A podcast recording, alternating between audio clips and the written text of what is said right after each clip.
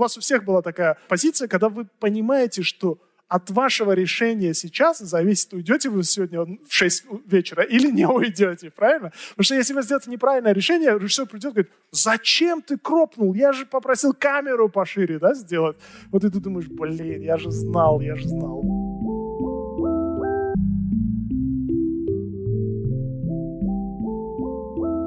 Привет, это офис-менеджер Института Стрелка Вика. Лето на Стрелке закончилось, но лекции остались. В новом выпуске Стрелка подкаст встречайте Джаму Джурабаева, концепт художника, который работал с Гаем Ричи, Стивеном Спилбергом. Он рассказывает про свой огромный опыт работы над суперпопулярными франшизами, концепт-арт и секреты из киношной индустрии.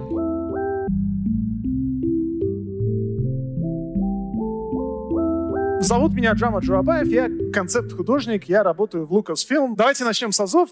Концепт-арт — это больше филинг, ощущение. Это когда вы создаете какой-то образ, он не обязательно должен быть детализированным.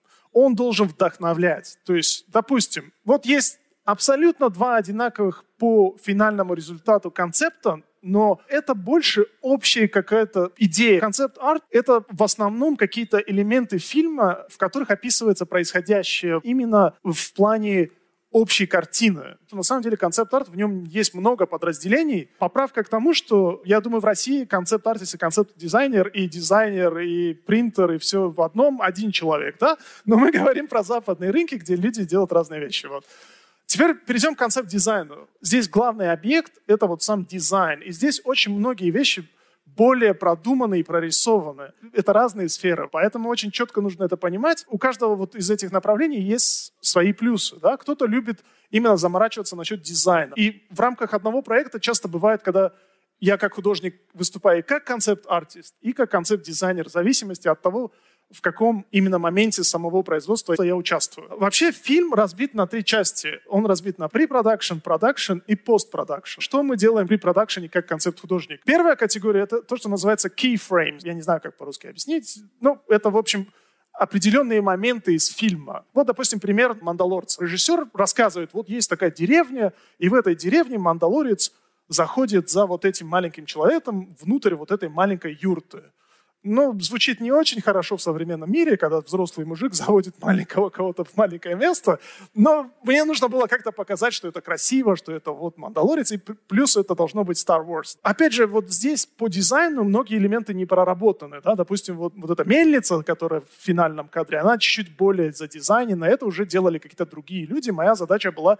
передать первое ощущение вот этого фрейма. То есть, если посмотреть до и после, как бы видно, как моя картинка вдохновила, допустим, допустим, 3D-шников, оператора и кто дальше там работал, создать вот следующий кадр. Вот следующий пример. Вот здесь наглядно можно посмотреть, как техника тоже варьируется, когда я работаю над кейфреймами. Да? Это не обязательно должен быть как кадр из фильма, это может быть какой-то набросок. Ну вот, допустим, мне кажется, это была первая серия в первом эпизоде, где они бегут по ландшафту на вот этих существах. Я сделал вот такой набросок, режиссер сказал, все супер, мне нравится, сделай более детализированную да, картинку. То есть дальше я сделал более такой прорисованный вариант. Он вдохновляет, допустим, в первую очередь оператора, потому что в любом фильме много графики, но в любом случае они многие элементы подснимают тоже. Поэтому именно им нужны концепт-художники, чтобы сэкономить вот это время, чтобы понять четко, как, какой будет кадр, как, он будет двигаться и так далее. Вот. Есть еще один пример. Концепт-артисты не только создают какие-то образы, но часто, допустим, режиссер или художник-постановщик или 3D-шники, супервайзеры, они просят у нас какие-то исходные материалы, потому что мы используем много 3D, мы, мы помимо того, что рисуем, делаем какие-то вещи. Но, допустим, вот в данном случае вот этот концепт — это просто один plane, и на нем наложен displacement map. То есть они меня когда попросили геометрию им скинуть, я такой сказал, ребят, я вам plane могу скинуть, если он вам как-то поможет, да?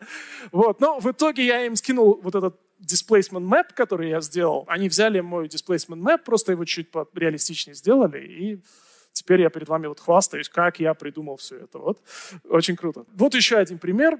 Этого, кстати, концепта не было в фильме, но он был в трейлере. Допустим, из мира юрского периода пару примеров. Здесь то же самое. Как концепт художник я могу потратить на какой-то кейфрейм, поскольку я не зациклен сильно на дизайне. Я могу, допустим, 5 минут, 10 минут какой-то скетч набросать, и он потом реализуется в фильме. Ну и последний пример, допустим, вот тут мы долго мучились, он сказал такую фразу, я хочу, чтобы в тумане была тень. И я такой, как человеку, который каждый день видит тень в тумане, я долго не мог понять, как правильно это нужно сделать. То есть там должен был взрыв быть, и вот как бы через него лучи солнца проходят, и чтобы было видно. Потому что вот здесь они сказали очень смешную фразу, мы хотим убить динозавров, но мы не хотим, чтобы дети плакали, поэтому убейте их как-нибудь по-другому. И такой, блин, как можно убить динозавров, не убивая их, правильно? То есть они хотели как бы завуалированно метафоры это показать, Естественно, вы, если вы видели фильм, этот динозавр умирает, но он образно показан. Ну, вот это примерно по кейфреймам. Мы дальше вернемся именно, как их делать. Следующий вид работы — это разработка персонажей и существ. И вот тут часто меня спрашивают, вот особенно когда весь диапазон я покажу, у многих у вас может возникнуть вопрос, а что вот это все нужно уметь? Ну, ответ и да, и нет. То есть это сугубо персональный выбор, то есть э, что вам именно нравится – но я считаю, что у всех из этих направлений есть свои какие-то интересные моменты, поэтому вы как художник можете выбирать любое из этих направлений. Просто здесь есть такая вещь, вы должны понимать, чем уже вы специализируетесь, тем выше ставки, то есть вы сможете более высокооплачиваемую работу найти, но ее, как правило, меньше становится, потому что она пропорциональна тому рынку, который у вас есть. Поэтому здесь уже сугубо на вас эта ответственность. Зачастую брифы проходят в таком формате. Мы хотим Baby Йоду, сделай нам Baby Йоду. А насколько он Baby, никто не говорил, да? То есть я думал, ну, оказывается, они хотели вообще маленького, да, там буквально младенца, а у меня больше такой получился 5-6 лет такой человек, который не слушает никого. Кстати, наглядно видно, как концепт-арт потихоньку пересекается с концепт-дизайном. Да? То есть вот если предыдущий фрейм был больше про сам дизайн, вот этот фрейм, я его сделал до того, как у меня попросили сделать полную картину, чтобы просто сам момент передать, да, что вот они открывают люльку и видна голова. Да? Насколько маленький здесь Бэби Йода, неважно было. Главное было передать, что вот они открыли, они его увидели, и в принципе, в фильме это тоже было. И вот эта примерная история повторяется на любом из фильмов, над которым я работал. Допустим, вот этот iRock для Ready Player One делается сперва скетч, дальше он прорабатывается, и опять же все крутится вокруг простой идеи. И вот здесь часто концепт художники и вообще художники, мы делаем такую ошибку, мы считаем, что количество — это хорошо, да, там, ну, сколько у вас в жизни бывало случаев, когда там арт-директор просит, ну, сделай 20 вариантов, да, там, ты делаешь там а другой арт-директор просит еще 10 вариантов. Да? В кино это не очень хорошо работает, во-первых, потому что задачи довольно сложные. Во-вторых, если нет идеи, очень трудно дальше продвигать эту идею. Ну, допустим, в данном случае Стивен Спилберг хотел это плохой персонаж, да, то есть как сделать плохого персонажа? Можно, конечно, сделать персонажа в майке, здесь написано плохой, да, но это плохо работает. Я сделал просто здесь типа скелет у него на груди, и сразу это все понятно было. Идея простая, но она как бы дальше пошла в жизнь. И иногда бывает нужно нарисовать какие-то быстрые зарисовки. И иногда я рисую только. Бывают некоторые проекты, когда режиссер говорит, мне нужно увидеть только наброски. И вот здесь помимо как бы того, что нужно хорошо разбираться в дизайне, нужно уметь как бы свои инструменты тоже знать. Ну, допустим, вот в данный случай еще я потом 3D-модель сделал, чтобы показать им, как это будет смотреться. В итоге ничего из этого не выбрали. Другой, допустим, случай Алладин. Я когда говорю, что я придумал Уилл Смита, особенно когда местные газеты читаешь, там, о, наш соотечественник придумал Алладина, Уилл Смита, чуть ли я не всю франшизу придумал. Я мирно соглашаюсь со всем этим. Но, допустим, здесь моя задача была, Гай Ричи очень переживал насчет того, что то, что в анимации смотрелось круто, допустим, если вы смотрели анимационный Алладин, там очень было много анимации, да, там вытягивалось лицо, он становился толстым, худым. Сразу Гай Ричи сказал, если мы сделаем так, это будет как в фильме «Маска», не очень будет интересно смотреться, неестественно. Нам нужно было сделать так, чтобы он был синим и при этом реалистичным. Вот поэтому все мои концепты решали вот эту задачу, как сделать его синим, но при этом это будет довольно все реалистично смотреться. То есть вы не только персонажа самого придумываете, то есть задача иногда бывает придумать персонажа с нуля. Иногда бывает взять персонажа, адаптировать его из каких-то франшиз. Вот. Очень такой разношерстный диапазон, и поэтому достаточно много нужно уметь и, э, и знать. Следующий, не подраздел, а как направление, это environment design. Да? То есть персонажи классно, но иногда художники там меня спрашивают, а что еще нужно анатомию учить? Я говорю, ну, как бы да. То есть, если разговаривать, ты хочешь с другими людьми, ты же не задаешься вопросом, а язык тоже надо учить, да?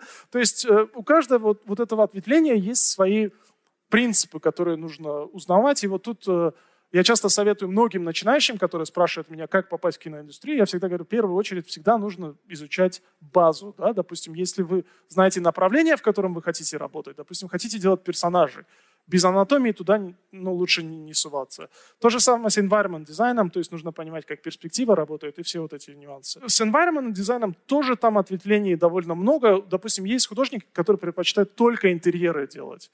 То есть помимо там знания перспективы, еще обязательно нужно архитектурные элементы понимать, как это все выставить и так далее. То есть довольно такая тоже обширная тема. Другой аспект — это делать открытый environment. Сами открытые environment могут быть в диапазоне от там маленькой улицы до планеты. И вот тут интересный нюанс, что вы должны понимать, что вы не просто делаете какие-то картинки, да, которые смотрятся круто. Вы, как художник я могу придумать что угодно, и мы это все любим, да, там, когда нам никто по голове не стучит и не говорит, нет, там, не так нужно сделать. Но когда вы работаете в кино, поскольку это коммерчески ориентированный продукт, вам всегда какие-то люди, иногда люди, которые вам не нравятся, говорят какие-то вещи, да, там, типа, ой, а там улица слишком широкая, у нас нет столько денег, и ты думаешь, блин, как же быть, да, с этим. И вот здесь есть два варианта ответвления. Первый, вы упираетесь и отстаиваете свою работу. А второй вариант, вы просто переключаетесь. Вот почему, допустим, я считаю, что я довольно неплохо в этой индустрии работаю, потому что я понимаю, что все-таки это не просто арт. Есть концепт арт в названии, но это не просто искусство. Да? Я не работаю в галерее и рисую непонятно чем на холсте. Да? Я делаю все-таки коммерческий продукт. Тут многие сразу пишут в интернете, а, ты продался. Ну, при чем тут это, ребят? Ну, что значит продался? Это твоя работа. То есть, кто сидит в банке и вам деньги выдает, вы же не говорите, что он банку продался, правильно? Это его работа. Вот. То же самое у меня. И поэтому, независимо от того, какой категории вы работаете, нужно понимать, что вы работаете в пуле идей и в пуле, где люди вам будут какие-то вещи говорить, поэтому помимо самого скилла рисовать какие-то вещи, нужно очень хорошо координировать эту работу с людьми. Вы не поверите, есть такая профессия проб-дизайн. Проб-дизайн это тоже очень крутая штука, потому что помимо бутылки инопланетного молока, вам дают дизайнить более крупные какие-то объекты. Корабль Прометей, да, там, или мотоцикл какой-то, или вехикл какой-то. То есть есть люди, которые просто кайфуют вот только от проб-дизайна. Но на самом деле это тоже крутая штука, потому что представьте, вы приходите на локацию, и там вы видите физический объект того, что вы придумывали, да, то есть какой-нибудь там автомат там, или еще что-нибудь, это реально круто. Но вот эту бутылку, к сожалению, они не сделали, в итоге ее в CG тоже еще три человека, которые получают по 60 тысяч фунтов, 3D это делали, все, и в итоге в фильме это буквально там две минуты и все. Но режиссеру казалось, что там есть какая-то скрытая магия, и так далее. Но лично я делаю on and off много всяких prop-дизайнов. В большинстве это просто быстрые какие-то зарисовки, чем я могу гордиться. Я делал редизайн Акиры для Ready Player One. Есть еще такая профессия set design. Это уже ближе мы смещаемся к дизайну, нежели концепт-арт. Здесь уже более переходит к, реали- к реальному миру, потому что все-таки мы можем задизайнить любую вещь, да, но вы должны понимать, что там есть два пути. Или это графика, что тоже затратно, или это в реальности строится. Вот. И чтобы это в реальности строилось правильно, есть такие ребята, они называются сет-дизайнеры. Да? В основном это ребята, которые пришли из архитектуры, то есть они очень хорошо понимают, как работает масштаб, как надо строить и так далее. Я сет-дизайнером вообще никогда не работал, но я понимаю, что это очень крутая профессия, и если кому-то нравится, то вы можете узнать о ней, о ней что-то побольше. А, ну, допустим, вот из Прометея они строили вот такие штуки. Вы идете по сету, а там такая огромная нога, да, там от какого-то корабля, и ты думаешь, блин, это так, так круто. И это все дерево. Ты смотришь, думаешь, металл, подходишь, стучишь по нему, а это просто деревяшки какие-то. Сет-дизайнеры, конечно, они сами не красят это все, это делают рабочие, мастера и так далее, но сет-дизайнер продумывает там все, размеры раз, размечает. И часто сет-дизайнер э, делает макеты, да, это тоже круто, да, когда у них там на принтерах печатаются маленького масштаба макеты и так далее.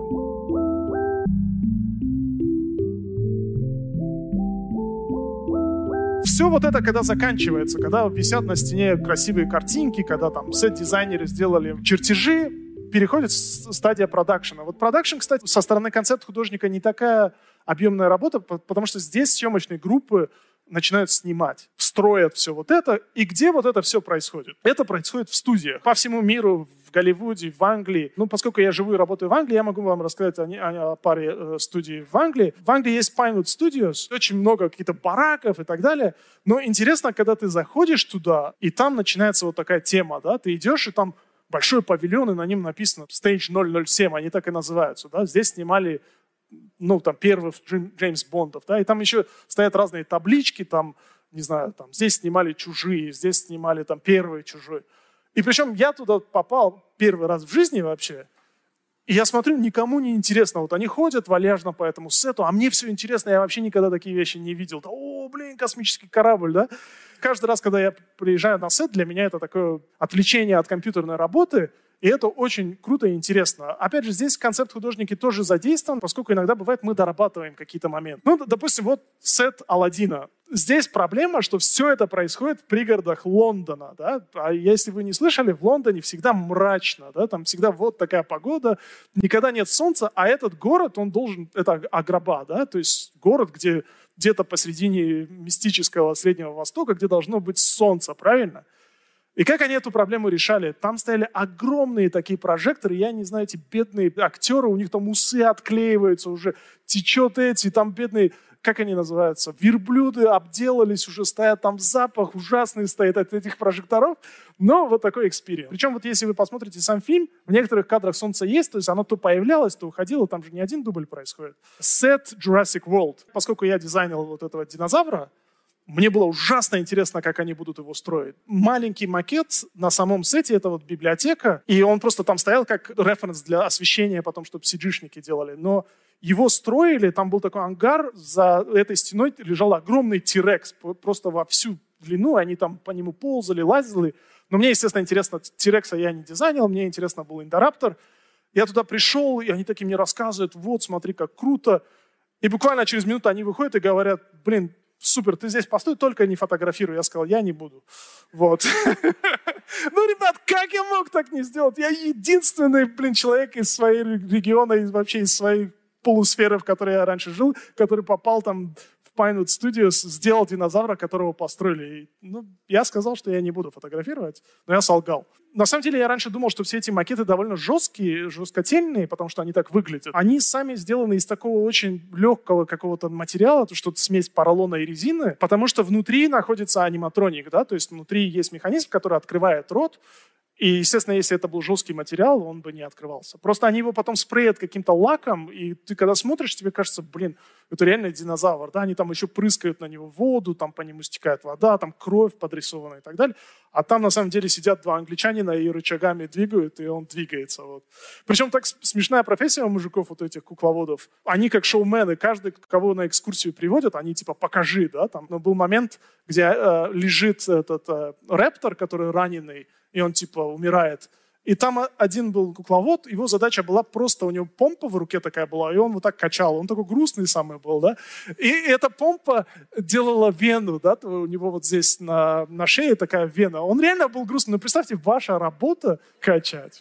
Но опять же, мы живем в современном мире, каждый выбирает то, что ему интересно. Я никого не осуждаю, но мне кажется, есть более интересные профессии. Еще забыл про студию немножко, расклад студии рассказать. Эти, эта студия не принадлежит ни одной кинокомпании. Там есть Pinewood, есть Ливсден, есть Long Cross. Они, естественно, все принадлежат каким-то приватным компаниям. Они арендуются под фильмы. Допустим, снимается девятый эпизод Star Wars. Они арендуют кусок этого сета, да, вот этого всего комплекса, и в этом комплексе есть огромные ангары. В этих ангарах они строят павильоны. Последний день съемок, это самый ужасный день в жизни концепт-художника, это когда павильоны эти все ломают. Вот ты смотришь там, не знаю, построили там кусок короля Прометея, да, и они просто рабочие приходят, не знаю, как там, самострой разрушает там на окраинах Москвы, да, бульдозер такой, бррр, и он весь падает там, вот. вот. Но я думаю, самые крутые здесь прop-дизайнеры, потому что они все, все эти автоматы, пушки себе забирают и потом на eBay продают, скорее всего, через 20 лет, когда все про них забудут. И поскольку там фильмов параллельно делается много, там такие смешные ситуации бывают. У них, естественно, одна столовая, там типа кафе какое-то, я помню, иду и стою, стоят какие-то заключенные, все в полосатой одежде, причем в розовой. Я думаю, что это за фильм такой? А потом через два года, оказывается, это Паддингтон, вторая часть. Ну, там, представляете, 100 массовка, 100 человек, они э, идут и снимаются. Кстати, массовка, если вы когда-нибудь хотите попасть в кино, это самая ужасная профессия. За нее платят гроши, и вы там умираете за то, что вас в экране вы так заблюренным на заднем фоне показали. Не идите туда, лучше помпу качать. Там хотя бы, хотя бы видно то, чем вы занимались. Ну, закончили продакшн, все такие, о, классно мы сделали, все супер. Теперь нужно делать кино, да, потому что до того, как вышел Stage, который опробовали в «Мандалорце», многие фильмы снимают на зеленом экране, там просто там чуваки на зеленом экране делают, и там ничего нету сзади, да. И вот здесь концепт художники опять привлекаются, причем Бывает, когда вы как концепт-художник начинаете в препродакшене и заканчиваете в постпродакшене. Но бывают случаи, когда вас приводят в препродакшн, вы делаете плохую работу, вас выгоняют, да, просто тоже такое бывает. Или бывает, вы возвращаетесь потом на фильм. Допустим, на Ready Player One я начинал как концепт-художник в одной компании, а закончил как арт-директор в ILM. И вот здесь была очень такая занимательная история, потому что, естественно, в Ready Player One было очень много сцен в виртуальном мире. И Стивен Спилберг хотел, чтобы каждый кадр был отрисован, прежде чем как 3D-шники и все остальные ребята возьмутся за него. И поэтому мы, допустим, брали просто layout, и мы должны были overpaint ить, да, то есть э, то, что называется shot paint overs. Вот здесь, опять же, интересный момент, что вы как концепт-художники на самом деле должны и рисовать уметь какие-то быстрые зарисовки, и делать более комплексные какие-то фоторильные штуки. И каждый раз, когда меня вот этот вопрос спрашивают, а нужно ли все это знать, ну, в идеале да, потому что вы как бы расширяете свой диапазон и можете работать во многих аспектах при фильме. Jurassic World, та же история. Опять вам дается просто grayscale layout, вы поверх него overpaintите, и в итоге получается почти как кадр из фильма. И вот, вот здесь, опять же, та же самая дилемма, что интереснее, да, то есть э, вопрос на самом деле риторический, все зависит от вас. То, что вам нравится, вы можете выбрать. Вот. А есть еще такая штука для прокаженных, называется VFX концепт. Думаю, каждый с этим сталкивался.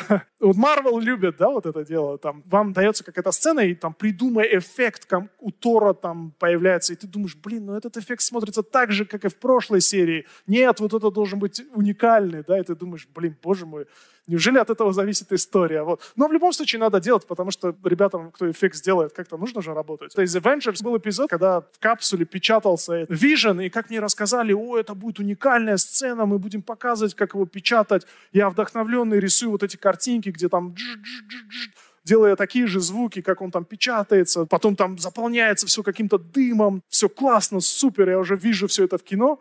В итоге Там в фильме буквально вот так через то, что называется over shoulder, да, через плечо там главного персонажа, показывают, как там что-то происходит, и типа так с натяжкой. Но самое главное, чтобы вас кредиты поставили, это все главное. Потому что иногда бывает даже за большее вас кредиты не ставят, вот это тоже ужасно. Если кто-то приходит с motion дизайна, вам будет намного легче перепрофилироваться, потому что помимо того, что нужно делать картинки, здесь нужно еще секвенцию продумать, как это будет выглядеть поэтапно. Да? Поэтому, мне кажется, motion дизайнеры вот именно вот этот профиль понравится. Ну, допустим, опять я могу немножко преувеличить, но Эш Торп, вот он именно любит вот такие вещи делать, да, они, у него классно получается. Вот. Теперь сам процесс всегда разбит на четыре этапа. Первый — это бриф, то есть когда вы получаете задачу, да, вам говорят, ну, этот процесс на самом деле не уникален. В любой креативной профессии то же самое вы делаете. Да? Допустим, вот здесь на примере бриф на вот эту планету потресканным ландшафтом, которая была в Мандалорце. Там на самом деле не было практически, не нужно было там описание, они прислали картинку, похожую на это, естественно. И бриф был примерно такой. Мы хотим потресканную планету, но вселенских масштабов. Вот чтобы все было в крупном масштабе. Поскольку в Star Wars работает такое негласное правило, Star Wars — это 80% реальный мир и 20% выдуманного. Посмотрите в Star Wars, вот эти есть же монстры всякие. Иногда на них смотришь, думаешь, блин, я знаю этого человека, да? Я подумал, окей, надо как-то это показать. Но вначале я не знал, насколько крупный масштаб должен быть. Я сделал вот такой вариант, где я представил, что реально вот эти трещины настолько огромные, они типа создают такой ландшафт, горы как бы вокруг. На что Джон Фавро сказал, нет, это немножко фэнтези. Мне нравится сама идея, но масштаб слишком большой. И вот тут не то, что другой аспект, а еще дополнительный момент – как концепт-художник я еще должен хорошо понимать, как работает кинематограф. Вот я, допустим, понимаю, почему он отказался от этой версии.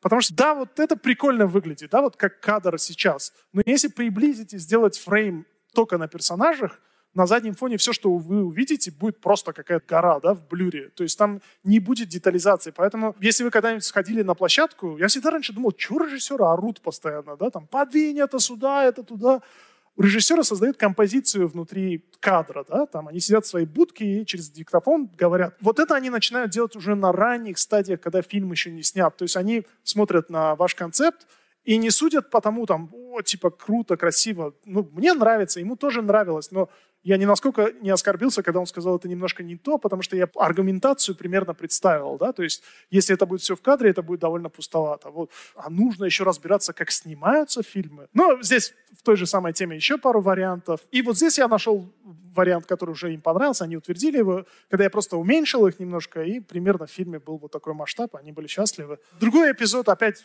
деревня на воде, да, у них был референс где-то э, в Азии, типа рисовые поля. Ну, я вначале сделал вот такой вариант. Они сказали, блин, круто, но это просто рисовые поля, да, то есть вот сейчас где-нибудь во Вьетнаме можно такое увидеть, да, или еще где-то. Я такой, блин, так долго я это все делал, а мне теперь говорят, что это просто похоже, да? Здесь вот, допустим, другой эпизод был лагерь бандитов, и нужно было придумывать вот кибитки, или как они называются. Опять же, не всегда это бывают такие красивые картинки, да, то есть я показываю много фреймов, которые прям как кадр из кино, но часто как дизайн нужно просто быстро накидать общую идею, и часто вот такие просто наброски, они работают очень хорошо. Когда мне сказали, что вот тот первый вариант выглядит слишком обыденно, слишком просто, я просто поменял формы, и они такие, да, да, это точно то, что мы хотели. Дальше уже делаются какие-то промежуточные варианты типа в 3D, они могут не обязательно быть супер детализированными, но более-менее хорошо оформленными. Опять же, еще следующий аспект моей работы — да, я должен разбираться в кинематографе, но кино это не просто про картинку, да, то есть мы не снимаем просто клипы, ну, я не знаю, хотя клипы тоже со смыслом бывают. Там есть какая-то история, какая-то секвенция, поэтому концепт-художник тоже должен разбираться в истории. То есть э, вот в данном случае я знаю, что секвенция, допустим, в этом эпизоде не будет просто там мы пролетаем, видим красивые дома, да, там, там точно будут какие-то элементы интерактива между персонажами. И поэтому хочешь не хочешь, приходится как бы визуально камеру подвигать, чтобы показать, что там именно происходит. Опять же, возвращаясь к этим кейфреймам, когда я презентую идею, как, какой подход лучше работает. Допустим, если мне сказали дело и условно у меня очень ограниченное количество времени, я не могу просто сразу выстрелить финальный результат. Я должен показать какую-то промежуточную работу, и поэтому здесь умение вот делать быстрые наброски без 3D, просто руками в фотошопе очень важно, потому что очень многие аспекты меняются, да, и если вы все детализируете сразу в цвете, там, или хуже, там, из фотографий, матпейн делаете, это очень круто выглядит, но менять это и модифицировать очень сложно. Есть такое неписанное правило, если вам говорят, надо что-то поменять, часто бывает у художников, у нас есть такая западня, мы меняем чуть-чуть, да, потому что мы боимся разрушить наш... Знаешь, там флеер выбираешь, бывает такое, когда ты там э, стрелками двигаешь пикселями, да, там вправо, влево. Такое плохо работает. Я, у меня есть всегда неписанное правило, поменять слишком много и потом 50% перемотать назад. В YouTube вы сто раз видели, да, там дискуссии по поводу того, почему там Логотип стоит у одного художника тысяча долларов, у другого сто тысяч. Выпускник любой может такой же загогулину сделать. Есть такая вещь, как опыт. Да, я делаю дольше, да, я делаю дороже, но я точно знаю, как это сделать, как решить вот эту данную проблему. Это обычная эволюция художника. Не, не нужно оскорбляться, что, что вы там начинающий художник. Это даже круто. Но начинающий художник делает одну ошибку раз за разом. То есть, во-первых, он слишком сильно привязан к своему арту. Да? Мы все любим арт. Это такое слово крутое. Да? И когда тебе говорят, твой арт говно, ты паникаешь немножко. Ты такой, а, не стоит паниковать.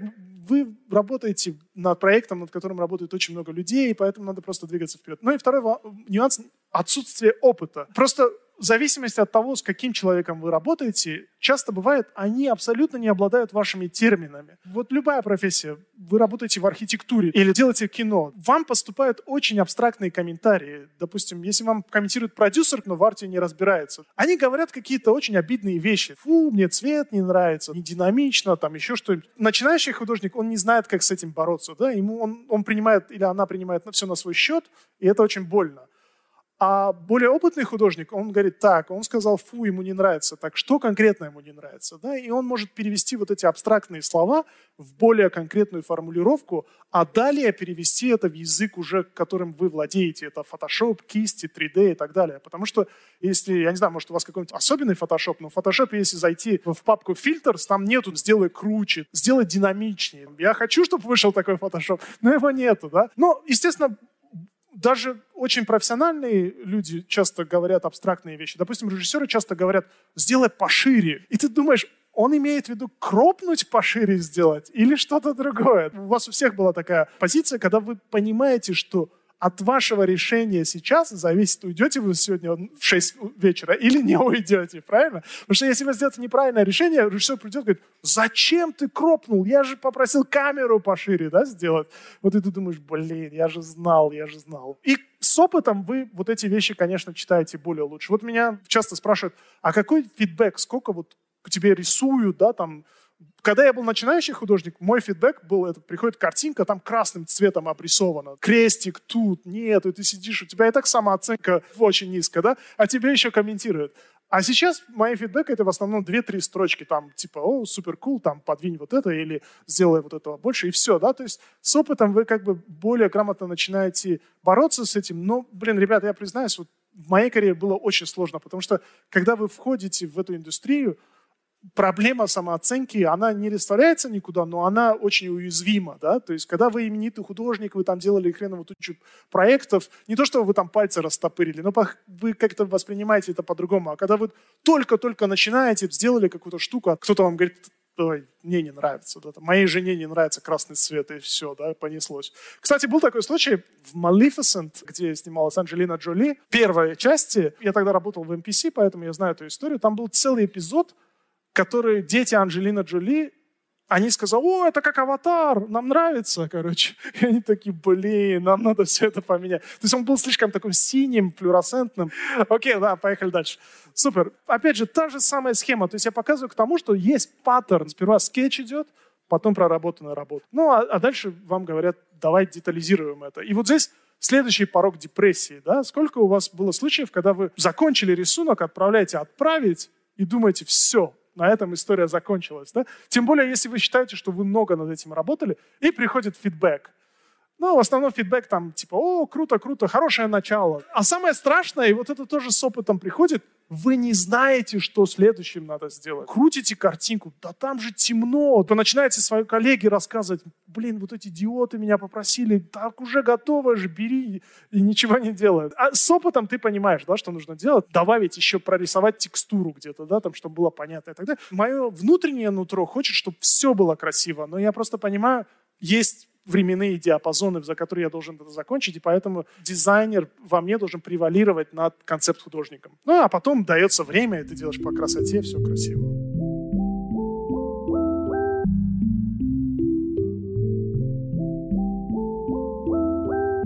До этого говорили об инструментах, да?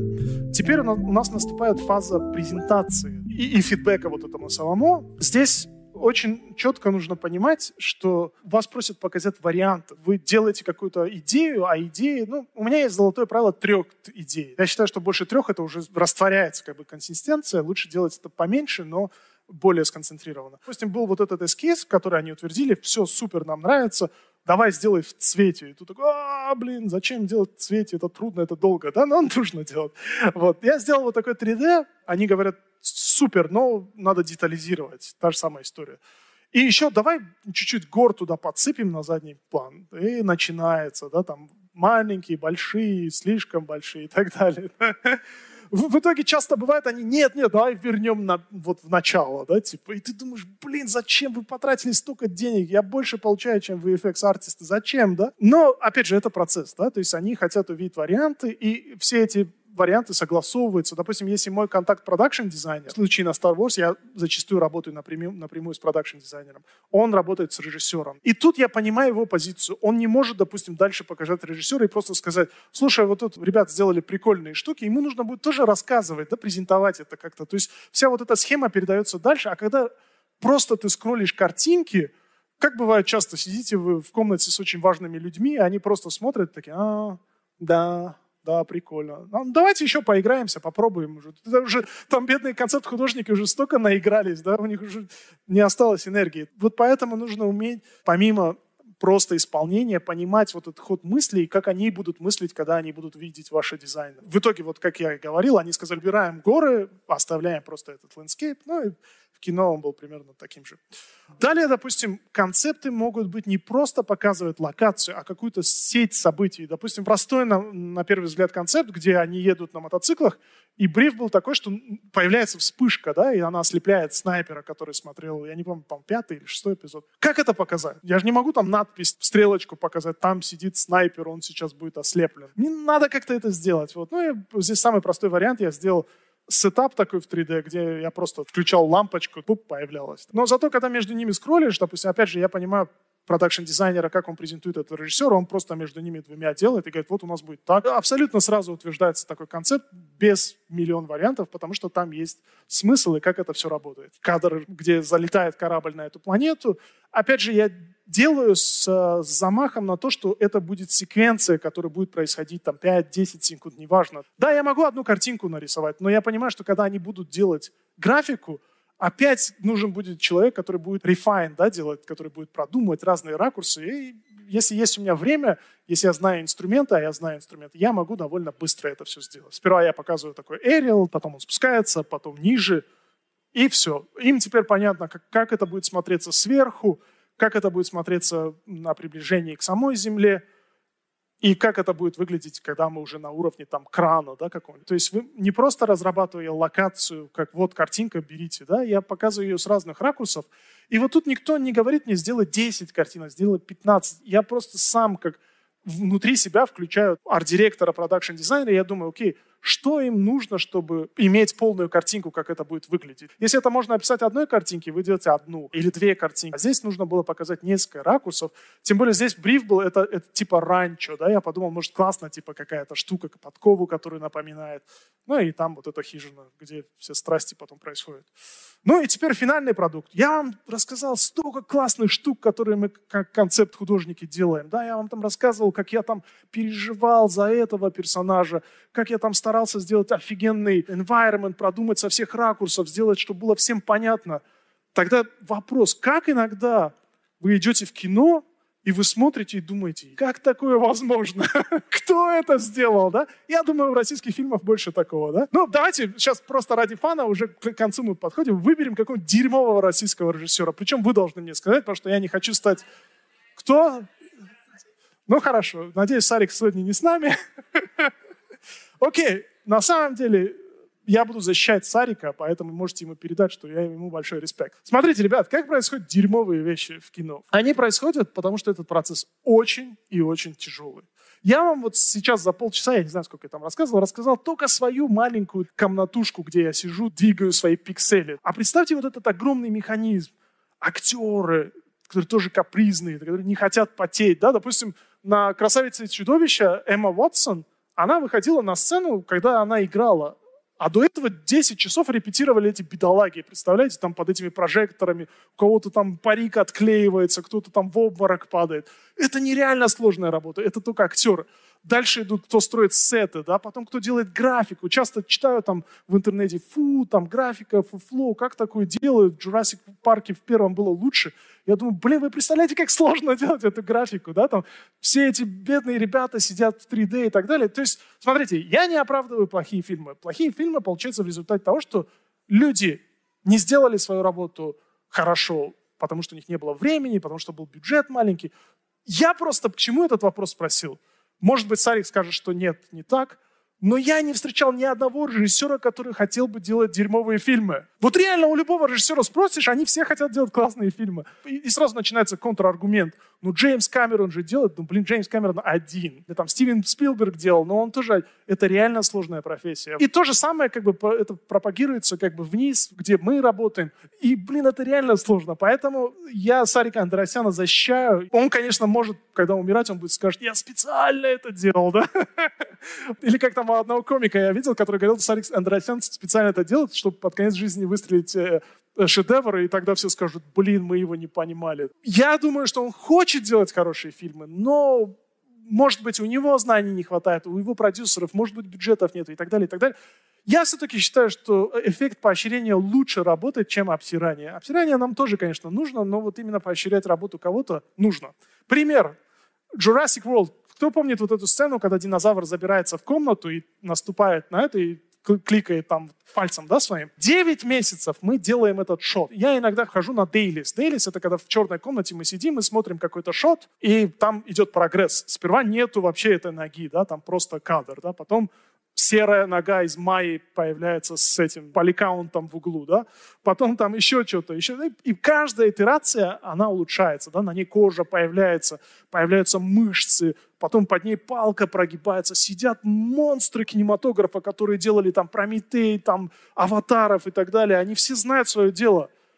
Через 9 месяцев шот готов, там дальше уже следующее, там тюль залетает кусок, потом там немножко кто-то говорит, блин, а у нас же дождь идет снаружи, было бы классно, чтобы чуть-чуть так капли залетали, там бедолага этот худинчик сидит, делает эти капли, гордится своей работой. я тоже горжусь им.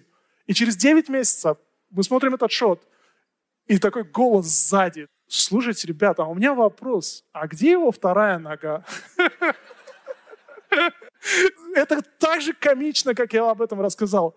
Все такие смотрят и такие, кто такой, fuck off, да, типа, заткнись, у нас бюджета нету на вторую ногу. Ну, реально, чтобы вот так сделать, это я не представляю, как надо динозавру в комнату войти. Кто нацеленно сделает такую ошибку? Я не думаю, что там кто-то в комнате сидел, хоть бы они не заметили, хоть бы они не заметили, да. Или там этот, который, да, я не знаю, там Арнольд, который рендерит в Арнольде, он там галочку убрал, visible in renders, да. Нет, блин, ну нет, ну нету такого, не бывает такого, я не верю в такое. Просто из-за того, что сам процесс очень комплексный, это очень сложно делать. Можно ли им прощать? Это вопрос персональный, но причина в этом. Нету ни одного режиссера, художника-постановщика, который хотел бы в резюме себе поставить «я хотел сделать дерьмовый фильм, я его сделал». Да, так не работает. Следующий пример, тоже показательный. Он заходит в клетку. Кто, не знаю, фильм смотрели, не смотрели. Он стреляет дартом в Индораптора два раза. Индораптор типа «О, падает». И он открывает двери, и вот, знаешь, по залу такой, чё? Дун дурак, что ли? Да? Пролетел. Потому что все, мы же все критики, мы знаем, как правильно кино делать, да? Только потом обсираем только Сарика Андросяна, да? И я согласен с ними, да, я бы никогда не полез в эту клетку, в клетку, да, там реально он жрет там всех подряд.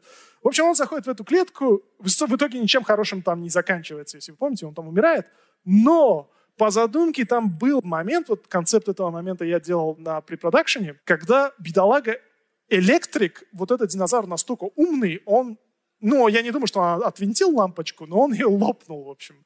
Они стреляют в него три раза, причем на этом очень сильный акцент, где ему другой говорит, типа, нужно три раза, да, то есть, чтобы мы запомнили, а потом это, а, да, нужно было три раза, да.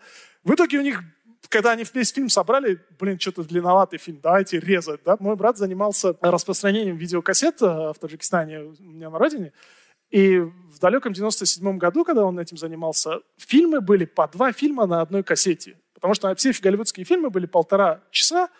Естественно, на трехчасовую кассету можно было записывать два фильма. Но потом голливудские фильмы разрослись, там Braveheart три часа, да, там Хит три часа. В итоге все кассеты стали маленькими, два с половиной часа. И в итоге многие фильмы туда не помещались. Мой брат резал эти фильмы. Причем так seamless получалось, да, ты смотришь, думаешь, о, действительно, это вам не нужно, да? То же самое здесь. Они такие посмотрели, блин, а что вырезать? А, давай вот эту болтовню вырежем про, про три выстрела. Что в результате получилось? Они знают про три выстрела, а наш Саша, который есть попкорн и жалуется на жизнь, он не знает. Вот как это получается. То есть, опять же, подведя итог, никто в этой индустрии не хочет делать плохие фильмы. Они получаются плохие, потому что это реально трудно передавать истории, так же, как и не могут все книги, которые быть написаны, офигенными. Не могут все альбомы быть офигенными. Творческая профессия, она довольно трудная. Мой маленький сектор, в котором я варюсь, вы видели, сколько там эфорта, да, там нужно перспективу знать, анимацию понимать, камеры, линзы, целый вагон знаний. А представьте, если это экстраполировать на весь огромный фильм, где там миллион шашек, которыми нужно двигать, это трудно, ребят. И поэтому в следующий раз, когда вы едите попкорн, относитесь с пониманием. Офигенные фильмы можно делать и нужно, но это довольно сложно, ребят. Это такой механизм миллионами этим. И вы часто просто не, не можете физически за эти рамки выступить, и я думаю, что это стоит поощрения. Всегда можно сказать, типа, а, там, Сарика Андреасян не умеет. Это трудно. Поэтому, ребят, не вне зависимости от того, пришли вы просто посмотреть, что это за профессия, работаете вы в ней или хотите. Я советую всегда входить в любую профессию, особенно креативную, с положительным настроем, потому что эго артиста, художника, оно очень хрупкое. То есть вот так шелбан дашь, оно развалится. 500 комментариев в Инстаграме, супер, круто, ты молодец. И один комментарий там какой-нибудь Spider-Man 777, типа, фу, художник идиот, да, там, не знает разницу между там баллоном газовым и кислородным, ну, условно, да. И ты такой, все, твоя жизнь закончилась, ты уже лежишь там, куришь или еще что-то делаешь, да. Ребят, я советую всегда входить в эту индустрию с позитивным подходом. Это поможет, во-первых, не сойти с ума, во-вторых, остаться мотивированным, потому что, опять же, профессия очень широкая, миллион всяких вещей можно делать, и когда вы мотивированы, вас никто не может не остановить, ни границы, ни еще кто-либо, поэтому оставайтесь мотивированными.